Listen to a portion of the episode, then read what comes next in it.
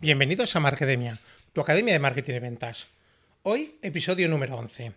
¿Y de qué vamos a hablar? Pues bueno, vamos a hablar de distintas estrategias de diversificación que podemos encontrar dentro de lo que es la matriz de Ansoff. Así que no te vayas, que creo que va a ser interesante.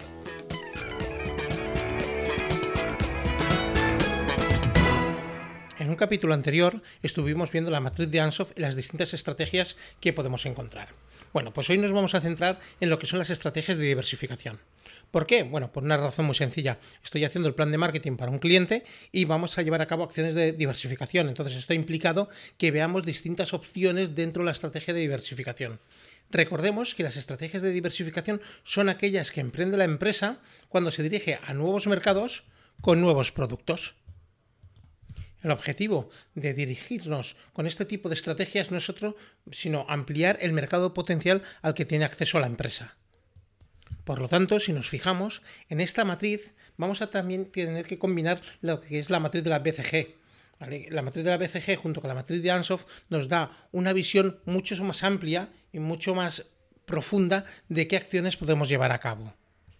La combinación de estas matrices nos va a permitir conocer muchísimo mejor a quién nos dirigimos, nos permite partir de nuestro know-how o emprender acciones de reestructuración dentro de la cadena de nuestros productos para poder enfocarnos de mejor manera.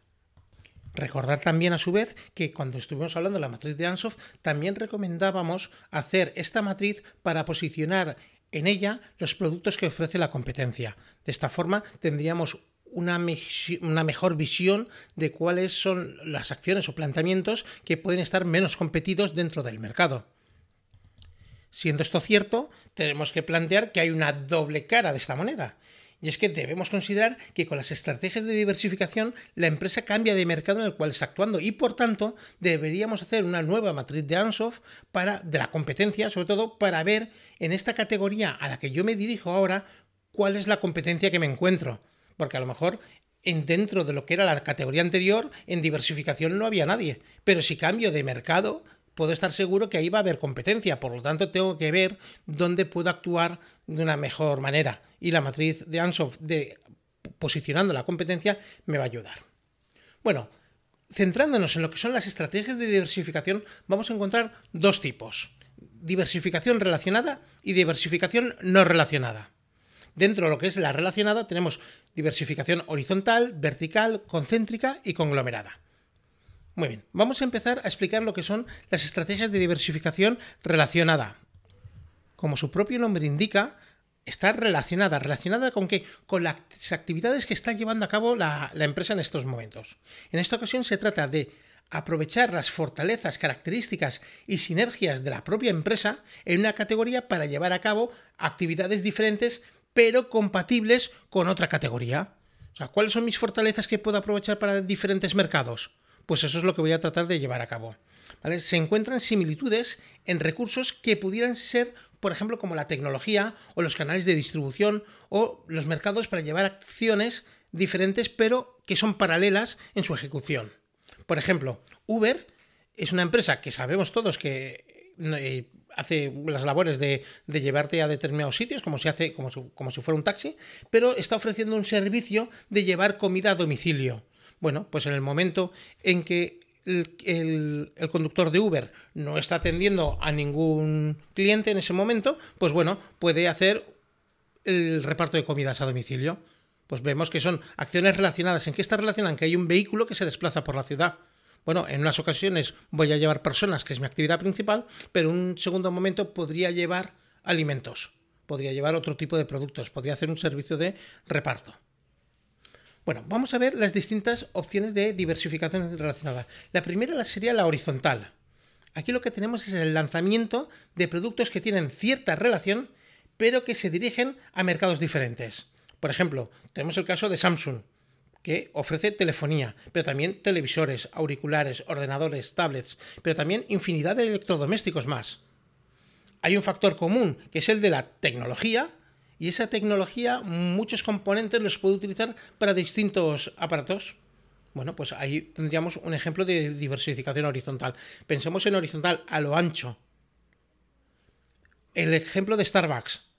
¿Venden productos relacionados con el café? Sí, claro. De hecho, tú no solamente es una cafetería, es un sitio donde te venden café. Pero no solamente te venden café, también te pueden vender tazas, te pueden vender cafeteras y también elementos de, bueno, lo que solemos llamar merchandising, que realmente no es merchandising, pero bueno, también ofrecen elementos de, de este tipo.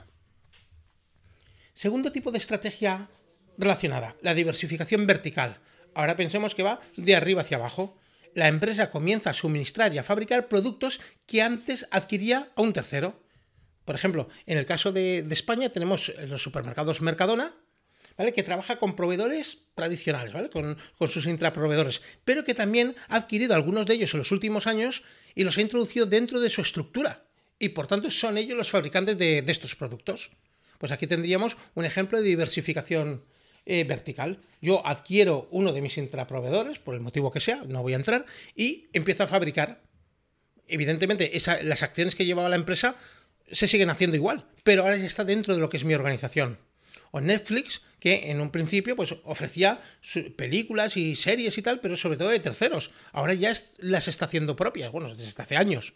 Pero bueno, lleva a cabo una, diversificación vertical o incluso habrá comprado a distribuidores de, de los servicios. También podría ocurrir cuando se adquieren las capacidades para producir productos intermedios que antes se adquirían para producir un producto final. Por ejemplo, una empresa de galletas que adquiera una empresa que fabrica harina pues ahí vemos cómo da un paso hacia atrás, adquiere la empresa que le suministra las harinas y así tiene un mayor control del canal. Bueno, habría que ver si esto es verdad, pero bueno, en principio sobre el papel sí que lo sería. O la diversificación vertical también puede hacerse hacia atrás, adquiriendo un proveedor o hacia adelante, adquiriendo un intermediario o un distribuidor. Por ejemplo, Sony que de repente pone tiendas a pie de calle. Esto lo, hemos, estado, lo hemos estado viendo. Muy bien, otro tipo de diversificación relacionada sería la diversificación concéntrica. En este caso, ¿qué nos encontramos? Introducimos productos o servicios a una línea de productos que ya ofrecía la empresa. Aquí lo que se trata es de encontrar sinergias. Por ejemplo, en la alimentación, pues yo ofrezco galletas, pero ahora voy a ofrecer galletas sin azúcar, galletas sin gluten, etc. ¿Vale? O sea, es concéntrica porque a fin de cuentas bienestar dentro de lo que es la propia organización, pero ofrece, ofrezco un producto diferente con matices. Yo no sé si, yo esto lo he visto en varias ocasiones como ejemplo de, diversificación, pero yo no sé si sería a lo mejor un desarrollo de producto. Pero bueno, vamos a dejarlo ahí. Y luego tendríamos la diversificación conglomerada, ¿vale? Que sería la creación de nuevos productos sin que estos tengan relación entre sí. Por ejemplo, marcas de ropa que sacan colonias, tenemos mm, muchísimas, ¿vale? O Disney y sus mil productos. Adidas y productos para deporte, pero también para la higiene personal. Bueno, pues hay muchos ejemplos de diversificación conglomerada. ¿Beneficios de las estrategias de diversificación relacionada? Bueno, tenemos una menor dependencia de terceros. Ya hemos visto que incluso adquirimos a estos terceros. En principio, como estamos aprovechando sinergias y tecnologías que ya existen dentro de la empresa, así como know-how y tal, pues tendríamos una reducción de costes. ¿De acuerdo? Y la diversificación vertical implicaría llevar a cabo acciones nuevas dentro de la organización para las cuales a lo mejor no tiene experiencia. Con lo cual, cuidado con esto. yo siempre lo he comentado, cuando nos adquirimos o cuando eliminamos un intermediario, yo puedo reducir los costes de esta forma, pero las acciones que llevaba a cabo este intermediario seguramente se tienen que seguir produciendo, con lo cual, ¿quién las va a llevar a cabo? Plantémoslos, no se trata solamente de eliminar intermediarios. Por otro lado, tendríamos las estrategias de diversificación no relacionadas. Aquí de lo que se trata es de desarrollar actividades que no tienen ninguna relación ni sinergias entre ellas. Uno de los productos sería el tradicional que ha venido prestando la empresa, y el otro sería uno relacionado con una actividad tradicional, pero que, bueno, perdón, eh, uno sería el tradicional de la propia empresa y el nuevo sería uno no relacionado con la actividad tradicional de la empresa y con la que no hay unas sinergias aparentes. Por ejemplo, aquí si nos vamos al mundo de la moda, tenemos un caso claro. La mayoría yo creo que hemos visto maquinaria industrial de Caterpillar, que son unos, vamos, hacen camiones gigantescos, hacen maquinaria industrial, hace unos, una maquinaria que es tremenda para temas de minería, para temas... Bueno, entonces, ¿qué es lo que han hecho? Han sacado su propia línea de ropa. Una línea de ropa, pues, que evidentemente tiene unos elementos comunes con la maquinaria que están ofreciendo. La maquinaria que ofrecen, ¿qué características tiene? Pues podríamos hablar de duración, de durabilidad, de dureza, de, bueno, pues todos estos factores que implica lo que es la minería, lo que es la maquinaria industrial y demás. Pues bueno, ellos han sacado una línea de ropa que lo que te promete es eso, dentro de lo que es la moda, pues aprovechar el posicionamiento de marca que puede tener Caterpillar, pero las dos acciones no tienen ningún tipo de relación entre sí, ni hay unas sinergias aparentes. Bueno, beneficios de las estrategias de diversificación. Ya hemos comentado algunas de ellas en el caso de la relacionada, pero que también se pueden aplicar en algunos casos a la no relacionada. Tenemos un mayor aprovechamiento de sinergias, pero también de recursos, incluso también un aprovechamiento del posicionamiento de marca tenemos una menor exposición al riesgo. ¿Por qué? Porque, bueno, como me dirijo a mercados distintos, es muy difícil que los dos mercados me puedan fallar a la vez. Entonces, si en uno estoy pasando dificultades, a lo mejor el otro mercado me puede ir bien y puede compensar. También permite un crecimiento orgánico de la organización. ¿Vale? Por dos vías distintas, o bueno, dos vías o más. Y bueno, y las empresas consiguen un mayor músculo, etcétera, ¿no? Podríamos sacar más ventajas, pero a su vez también tienen ciertos riesgos. Por ejemplo, una falta de know-how en nuevos mercados. Evidentemente, en el momento en que yo diversifico, estoy saliendo lo que es mi zona de confort y para esa nueva zona yo a lo mejor no tengo unos conocimientos o me tengo que adaptar. Bueno, a veces otra, otro riesgo es que requiere inversiones altas. Es, es obvio. También posible incompatibilidad internas que puedan surgir. O sea, hay gente que por el principio de Peter, del que un día hablaremos, el principio, el principio de incompetencia, pueden ser muy hábiles para unas funciones, pero no pueden ser hábiles para otras. Entonces hay que tener cuidado con estas incompatibilidades que puedan surgir de forma interna.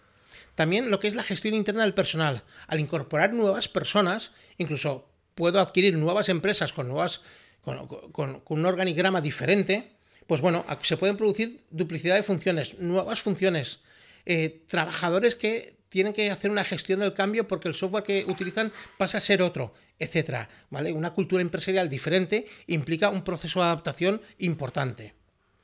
Y también la competencia entre trabajadores. En ocasiones hay puestos que, no, son, que, no, que no tienen cabida todos. O sea, yo a lo mejor antes habían dos empresas con un director de marketing en cada una de ellas y ahora se fusionan todas en una y tiene que haber un director de marketing. No pueden haber dos. Entonces, ¿qué es lo que puede ocurrir? Pues bueno, esto va a ser como la película de Los Inmortales. Solamente puede quedar uno. Así que bueno, vemos que también tiene riesgos. Sobre el plano teórico, para poder escribir un plan de marketing, me queda clarísimo. Eh, ¿Qué es lo que hemos hecho nosotros para el caso de, en este caso del plan de marketing que estamos llevando a cabo? Pues bueno, las estrategias de diversificación está muy bien conocerlas, pero a nivel práctico a mí no me ayuda a saber cómo me tengo que enfocar.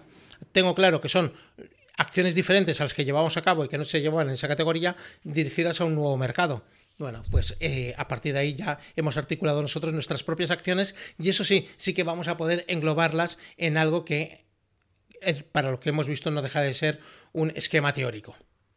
Bueno, pues hasta aquí el podcast de hoy. Recordaros que el esquema y todo, prácticamente el podcast transcrito lo tenéis en el blog. Y nada, estoy para resolver cualquier duda que podáis tener. Un abrazo y nos vemos el próximo día.